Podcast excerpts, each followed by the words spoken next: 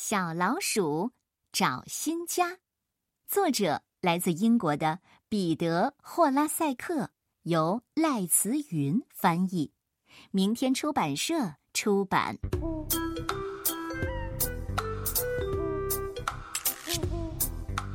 有一天，一只小老鼠从它住的小洞里探出头来，它看到一个好大的苹果。小老鼠说：“哦，我的天哪！我好想吃这个苹果，我，我一定得把它搬进来。”但是小老鼠试了又试，就是没有办法把苹果从小小的洞口拉进来。小老鼠说：“我家实在太小了，也许我该去找一个大一点的新家。”于是，他就出发了。唉，找新家好辛苦呀，肚子还真有点饿了。小老鼠说着，就咬了几口苹果，然后他发现一个比他家稍微大一点点的洞。小老鼠说：“咦，看起来刚刚好。”接着，他往洞里仔细瞧。嗨！鼹鼠，你好。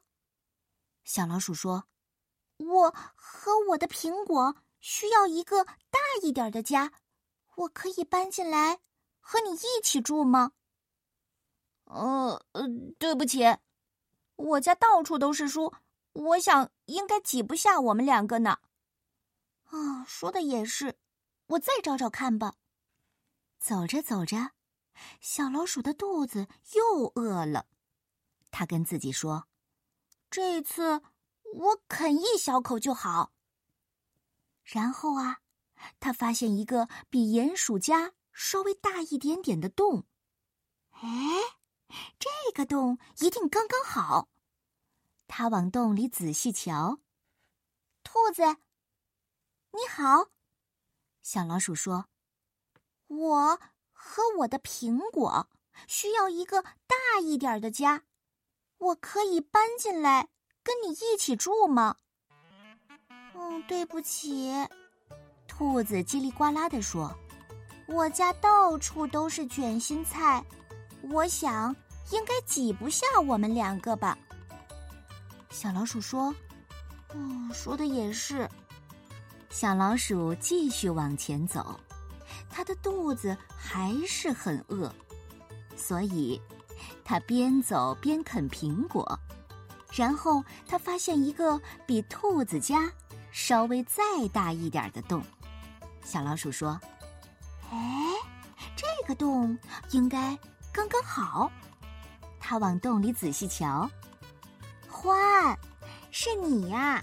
你好，我和我的苹果需要一个大一点的家，我可以搬进来跟你一起住吗？嗯，对不起，欢粗声粗气地说：“我整天都懒懒的躺在垫子上，打呼的声音又响。我想我家应该挤不下我们两个吧。”说的也是。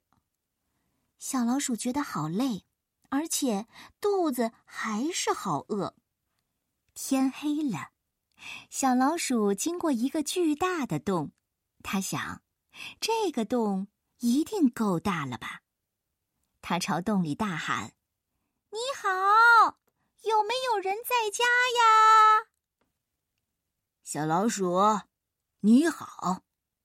一只好大的熊用低沉的声音说：“哎，要不要进来跟我一起住呀？”